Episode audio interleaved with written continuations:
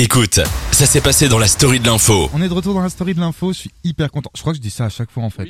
À chaque Eh oui. retour, de- je dis je suis hyper content d'être avec vous. Et ben c'est parce que vraiment je suis hyper content d'être avec vous. Euh, on va tout de suite faire un petit débat si ça vous dit. Alors pour ce premier débat de la semaine, on va s'intéresser à une nouvelle qui de prime abord est une bonne nouvelle, la réouverture des boîtes.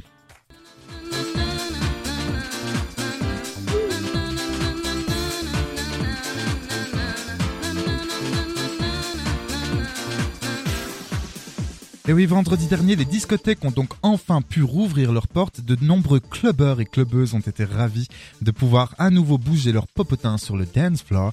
D'ailleurs, j'ai vu des images impressionnantes. Je sais pas si vous les avez vues à la maison ici autour de la table sur les réseaux sociaux de la file d'attente en face du You euh, qui proposait donc une soirée Ginette Non, incroyable. Des centaines et des centaines de Wow. personnes étaient donc au rendez-vous pour faire la fiesta, mais euh, la fiesta all night long.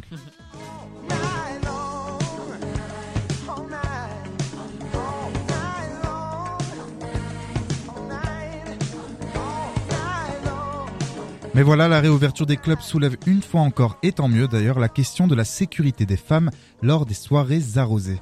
Euh, suite aux accusations de viol visant un des serveurs du El Café à Bruxelles, plus que jamais aujourd'hui, on se demande comment protéger les femmes des agressions et abus sexuels causés par des clients, mais aussi parfois, et c'est plus inquiétant, par des serveurs. Et c'est là, à mon sens, où euh, effectivement, on peut se demander, euh, enfin voilà, il y a un vrai problème si on ne peut plus avoir confiance en, en les personnes qui nous servent et qui peuvent donc, euh, je le rappelle, euh, heureusement c'est minoritaire, on est d'accord, mais je le rappelle, insérer dans nos verres du GHB afin d'abuser de certains d'entre nous, ça commence vraiment à faire flipper. Certains, ou plus précisément certaines, hein, les victimes sont généralement des femmes. Et franchement, ça, voilà, ça commence à m'agacer. Moi, personnellement, on va tout de suite en discuter autour de la table. Euh, ça commence même à me révolter. Et on aimerait tous, évidemment, que ça stoppe le plus vite possible.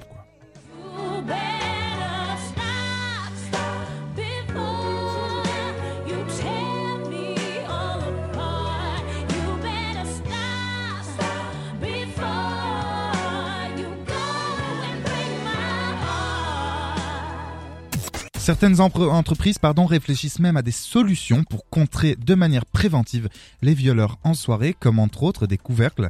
Alors c'est pas mal ça, hein. je sais pas si vous avez vu, mais ce sont des couvercles à poser directement sur son verre pour empêcher tout ajout de drogue. D'autres solutions existent pour décourager les drogueurs, euh, comme le relate BFM TV, cinq étudiantes nantaises ont mis au point une paille, alors ça c'est génial, une paille anti-GHB à emporter partout pour aller en soirée l'esprit tranquille, disent-elles.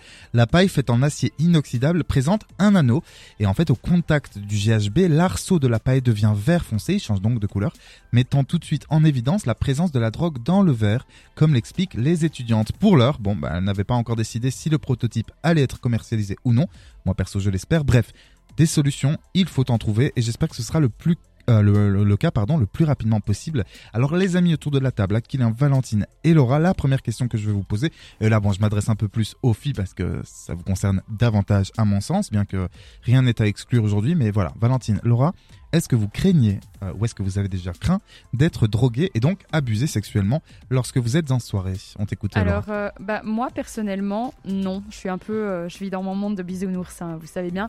Mais je fais de toute façon toujours très attention. C'est moi qui prends mon verre moi-même. Je regarde toujours. je suis une grosse psychopathe pour ça. J'essaie toujours de regarder aussi le serveur. Mais bon. Oui, voilà. mais tu sais quand on quand tu te fais servir un verre à table et que le verre arrive, Ah oui, peut-être déjà mis derrière le bar le. Ça, ça moi. sou- Souvent, dans toutes les soirées, en tout cas, tu vas au bar chercher ton verre. Donc Ah euh, oui, ça, j'essaie toujours de faire attention. Après, voilà, comme on l'a vu avec le balance ton bar et tout ce qui s'est passé. Même si les serveurs commencent euh, à euh, mettre de la drogue dans nos verres, là ça devient un petit peu compliqué. Mais euh, je fais toujours très attention et je suis toujours très bien entourée, donc euh, j'ose espérer qu'on fera attention à moi aussi. Je l'espère vivement. Euh, Valentine. Euh, non, moi j'ai jamais, jamais eu peur euh, comme ça. Euh, ouais, enfin, j'ai- j'ai un peu rien à dire. euh, j'ai- J'aime bien l'idée de la paille. et, euh, J'avais entendu aussi des espèces de petites capotes qu'on pouvait mettre euh, sur Ouais, nos c'est les verres. couvercles pour les verres. ouais. Donc euh, voilà, je trouve ça hyper euh, intéressant. C'est vrai qu'il faut rester hyper vigilant. Et euh, Est-ce que Et tu as, dans tes connaissances ou est-ce que vous avez dans vos oui, connaissances ça euh, évidemment. des personnes qui ont déjà vécu des, des choses bizarres? Oui, Quand oui. je dis des choses bizarres, c'est parce que moi j'en connais des amis qui m'ont dit écoute, euh, Ivo, je sais pas si on a été drogué, mais effectivement, d'un coup j'ai un énorme blackout alors que j'ai bu que deux verres. Et d'habitude, je tiens beaucoup plus Ouais. l'alcool. Donc c'est assez étrange. Euh, Aquilin?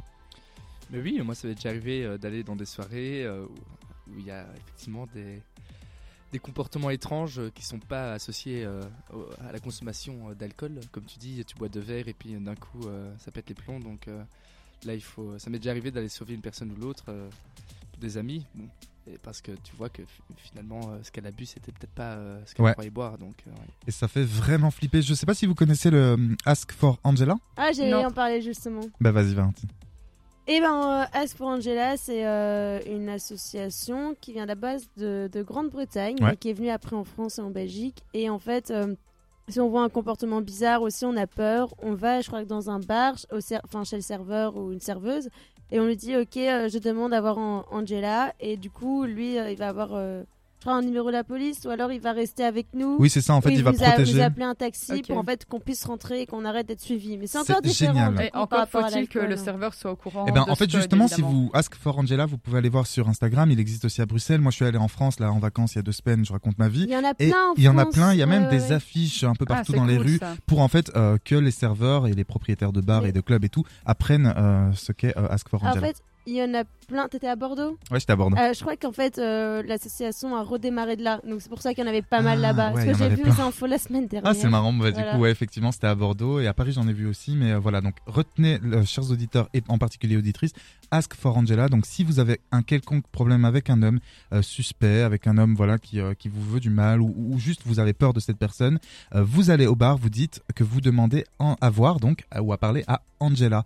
Oui, Akela. Bah, moi je me dis, le sou- bon, je sais pas, je suis un peu critique, mais le souci de ce genre de, de mise en place, c'est qu'ils font beaucoup de pubs et que les premières personnes à s'informer là-dessus, bah, ce sont, euh, sont, euh, C'est vrai aussi. Ouais, J'y avais pas euh, pensé. moi. Les potentiels agresseurs. ouais. Ça, ce sont les potentiels agresseurs qui connaissent un peu les techniques, etc. Et ils connaissent les, ils connaissent les gestes, ils connaissent les techniques.